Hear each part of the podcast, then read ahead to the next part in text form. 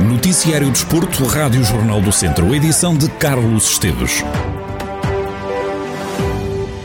É já esta quinta-feira que o Tondela conhece o adversário dos oitavos de final da Taça de Portugal. Diogo Peixoto, membro da claque do Tondela, a Febre Amarela, não tem dúvidas. O melhor adversário nesta fase seria o Lessa. Ideal, ideal era o Lessa, que é o mais acessível dos outros, digo eu. Porque há também aquele pensamento de que pode aparecer um grande e isso também é favorável. O, o Diogo preferia o ponto de vista desportivo, era isso? Claro, claro que sim, mas lá está, isto é a taça de Portugal e pode haver sempre taça, não é? Já aconteceu o Lessa ter eliminado uma equipa da Primeira Liga, eliminou duas, quer dizer, e hum, isto estamos sempre sujeitos a ser eliminados. Como já fomos eliminados várias vezes pelo Leixões da Segunda Liga, isto é, é a taça é a festa da taça. O Lessa joga atualmente o Campeonato de Portugal e para chegar a esta fase eliminou já Aroca e Gil Vicente, dois clubes da Primeira Liga.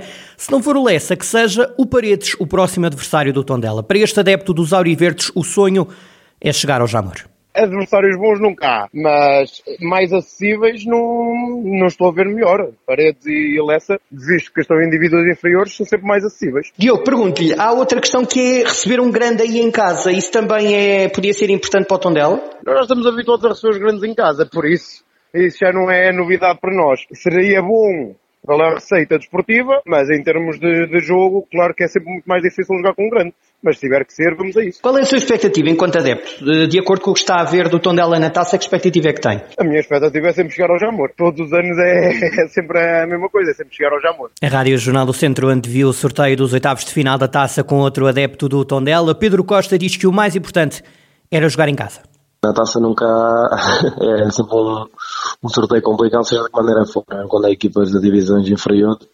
E nós, e nós, por experiência própria, temos sido dificultados nos anos anteriores, como aconteceu com Leixões em, em três anos, mas é óbvio que a gente prefere sempre uma equipa da segunda liga, Liga 3, especialmente se for em casa, mas acho que quando é, quando é taça não há, não há preferidos, é o que vier, de preferência em casa, que isso acho que é um fator importante, mas o resto, o resto é esperar. E numa fase em que já duas eliminatórias foram ultrapassadas, o sonho não tem fim. A gente tem sempre esperança, não é? Claro que o nosso sonho é ir ao Jamor, acho que qualquer adepto em Portugal é. Não temos tido muita sorte, mas acho que a gente acha sempre que este pode ser o ano. Já passámos, já passámos duas eliminatórias e agora é esperar, passo a passo, sorteio a sorteio, jogo a jogo e vamos ver no que é que dá. Nós, por exemplo, há dois anos ou há três fomos eliminados por uma equipa da segunda liga, no caso do Leixões, e no ano passado fomos eliminados com o Porto. por isso não tivemos muita sorte tanto com grande, tanto com uma equipa da, da liga inferior. No entanto, claro, claro que sendo um grande é sempre um jogo de dificuldade maior, mas para nós é uma equipa do nosso campeonato, é uma equipa que a gente tem que se bater durante o ano pelo menos duas vezes, por isso, por isso ser mais um jogo. É o que tiver de ser. Se for em casa, para mim era bom, que é um fator que, que importa muito. E depois, sendo um grande, sendo uma equipa de primeira liga ou de segunda, isso depois já está nas nossas mãos. Numa análise menos apaixonada, Rui Cordeiro, comentador Rádio Jornal do Centro, acredita que o melhor para o Tondela era sair do sorteio um adversário mais acessível para permitir sonhar com a próxima eliminatória da taça o sonho dos jogadores é tentar ir o mais, mais longe possível na Taça de Portugal. Agora, do ponto de vista da receita, podendo receber eh, em casa um dos três grandes, obviamente, que era sempre importante para o clube. Agora, é, é, o, é o que calhar. Acho que do ponto de vista do adepto e do ponto de vista hum, também do clube, acho que era tentar chegar o mais longe possível. O Tondela nunca passou desta fase e, portanto, podendo passar esta eliminatória, calhando um adversário, digamos assim, de, de, da dimensão do Tondela, teria mais, mais probabilidade de passar esta eliminatória e chegar um pouco mais à frente para alimentar o sonho de, de chegar o mais longe possível na, na Taça de Portugal.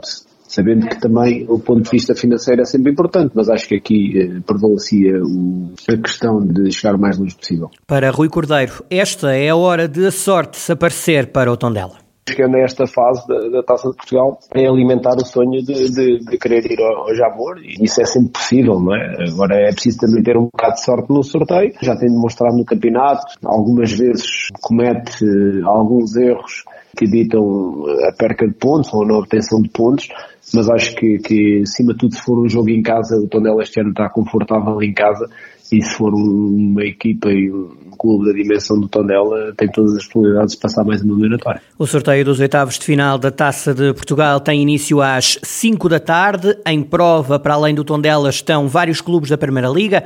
O campeão em título Braga junta-se ao Sporting, ao Portimonense, ao Vizela, ao Benfica, ao Famalicão, ao Futebol Clube do Porto, ao Estoril, ao Belenenses e ao Moreirense. O Tondela pode ainda ser adversário de Casa Pia, Rio Ave e Mafra, equipas da segunda Liga. No sorteio desta tarde estão dois resistentes do Campeonato de Portugal, o Lessa e o Paredes, que inclusivamente já eliminou o Académico de Viseu da prova rainha do futebol português. Às 5 e meia contamos eh, dizer-lhe qual é o adversário que se segue na caminhada do Tondela na taça.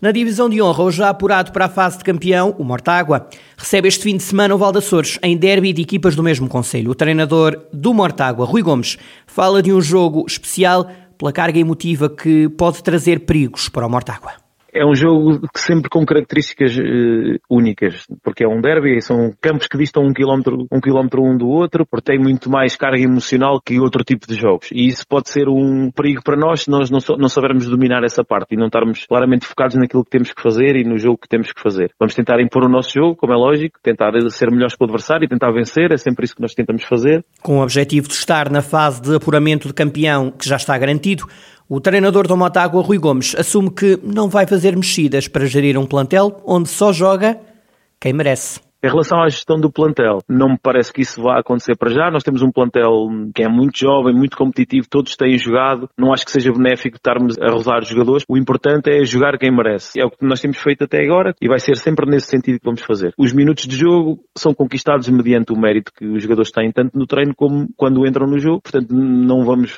rodar plantel tanto neste como nos outros jogos que faltam, eh, até para mantermos o nosso nível.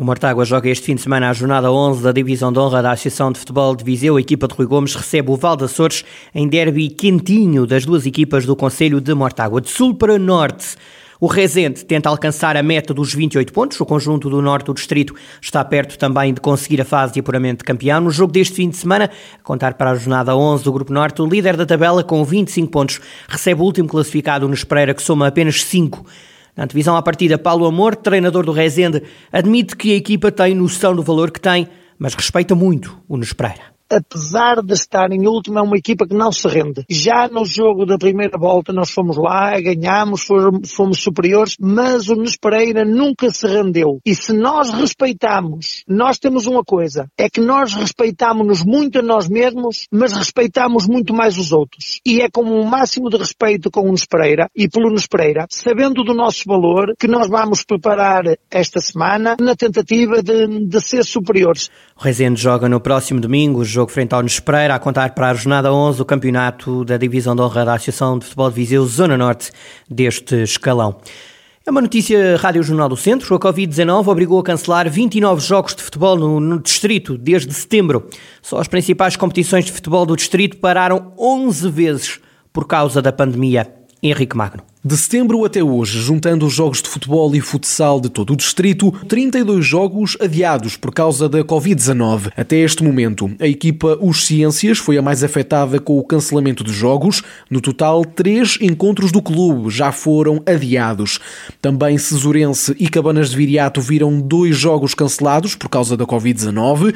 Os únicos jogos que a Covid-19 cancelou na divisão de honra foram o Lusitano Roriz e o Moimenta do Dão Nelas.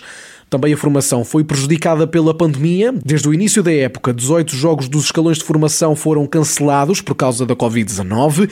O escalão de sub-11 foi o mais prejudicado, com 7 encontros cancelados. A pandemia também se fez notar no futsal. No escalão de Benjamins, houve 3 jogos adiados.